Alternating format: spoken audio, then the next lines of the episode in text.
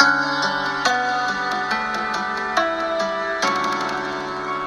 んにちは。隣のコンシェルジュニコレットです。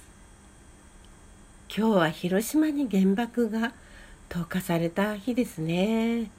8時15分、えー、黙祷を捧げましたけれども皆さんどんな思いで今日を迎えていらっしゃいますか？私もねこのトークで伝えたいことってすごくたくさんあるんですけれども、まあ、できる限りね私にしか伝えられないことをお伝えしていこうと思うんですけれども今日はですね前にですねご紹介したあ私がとても尊敬する S 夫妻のお話をしたんですけれども、まあ、ハンガリーに行くことをね、えー、ぜひにと勧めてくださった方ですけれども S さんと知り合ってでその S さんからさらに紹介していただいた石川県の教員でいらっしゃる金森敏郎先生という先生がいらっしゃいました。残念ながら去年うん春にねお亡くなりになったんですけれどももっともっと教育界でね活動していただきたかった先生なんですけれどもその先生のことを、まあ、シリーズでご紹介していこうかと思います。金森敏郎先生がえ2006年ぐらいかなその時にお書きになったあの文章があります。でっかい誕生日プレゼントというお話なんですけれどもちょっとご紹介しますね。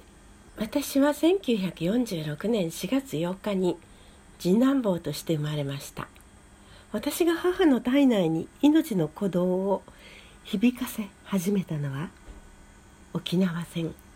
本土空襲と続く戦争末期の頃です。父は満州における営農指導の任を果たし帰国していそうです。それを考えただけでも奇跡的な誕生と言えるでしょう。父母が私の存在に気づいた時敗戦を迎えようやく故郷の大地に落ち着いて脳に精出す喜びを持ったことでしょう。私の大道よりも時代が激動していました。私の誕生2日後総選挙で女性議員が39名当選。10月農地改革11月日本国憲法交付。翌47年3月教育基本法交付。と続きます。社会に関心の強い父はコーチが自分のものになり誕生した我が子が兵士として戦場に送られないばかりか教育を十分受けさせることができる時代の到来に歓喜したといいます。我が家では誕生日を祝うという習慣は全くありませんでした。でも私はいつでも最高の誕生日プレゼントをもらっていると自負しています。それは父母や祖父母たちの喜び。希望が込められた。そして何よりも私の未来が個人の尊厳を守る平和な社会と共にあると固く誓った日本国憲法と教育基本法です。おかげで私は零細農家でありながら奨学金の援助で大学を卒業できました。多民族に銃を向け人間としての尊厳を踏みにじることもありませんでした。教員として全ての人間の命の尊さを等しく大切にすることを矛盾なく教えることができました。己と他者の最大の幸せになる道を自分の頭でとことん考えよと迫ることができました。しかし定年を迎え誕生日プレゼントは大きく変えられようとしています。憲法9条の2項に軍隊を持つとの改正案が通れば戦争放棄と自衛隊はあれど軍隊ではないで制約されていたものが一挙に解除され戦争をする国になります。それに連動して教育基本法で愛国心を教えることが教育の目的だと変えられたら恐ろしいことになります。戦争をしないと誓った国愛国の中身と仕方を強制しない国だったら私は愛せます。我が子が誕生成長していく時も最も恐れたのが突然戦場に駆り出されるということでした。この命が奪われる子が他者の命を奪うことだけは絶対にあってはならないのです。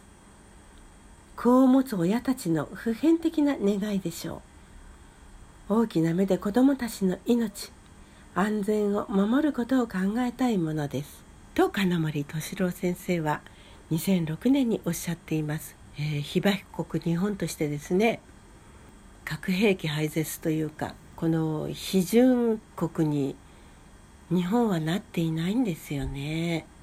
なんで被爆国なのにって感じですよね。まあアメリカが批准していないからっていうことなんだと思うんですけど日本はどこまでアメリカの言うなりになるんでしょうね。まあ、ぜひ核兵器を持たない国になってほしいですね。続いてですね2007年にお書きになったあ金森先生のメッセージなんですけれども金森先生ですねあのいろいろテレビなどにもお出になっていました。そのことについて書いていらっしゃいます。民放のあるテレビ局からいじめ問題についての出演依頼がありました。20人以上の教師を集めて単発的に話をさせる番組でしょう。どうしてあんな言い合うだけの番組を作るのですか？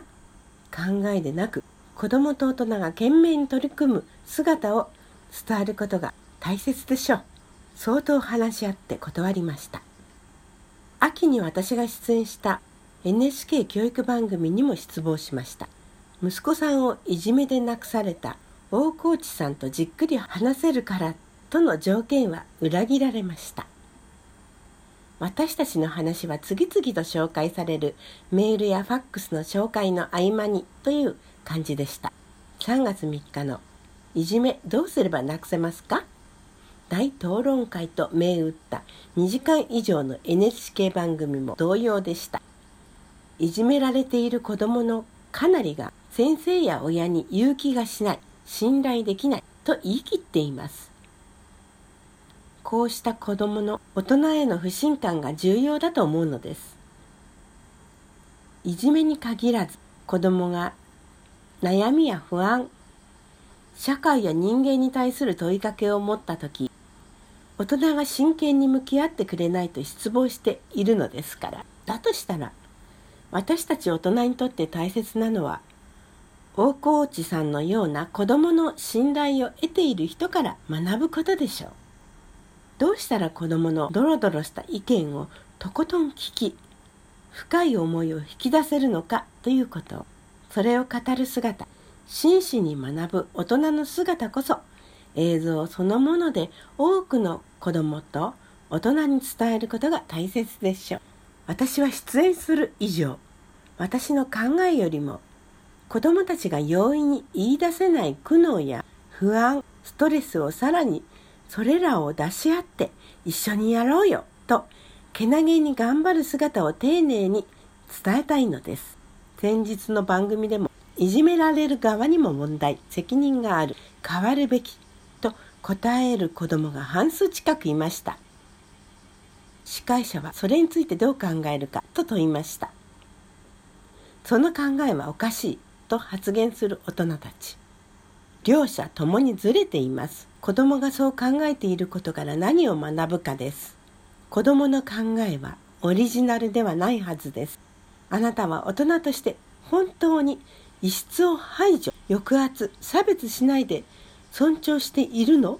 強者が弱者を上が下を男性が女性をといじめているのではないの？大人はどれだけいじめと戦っているの？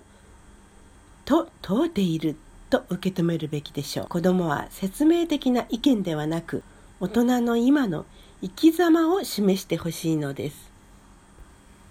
今でもねいじめは絶えませんよね。子供はね親にどんな取り扱いを受けても親が大好きなんですよね。でもその気持ちをわからない親がいます。そしてその気持ちがわからない教師がいます。最後にね金森先生の言葉です。地球の未来は子供たちのもの。子供たちの喜びも悲しみも受け止めきれないのは大人の社会のどこかがおかしい。地球の未来は子どもたちのもの。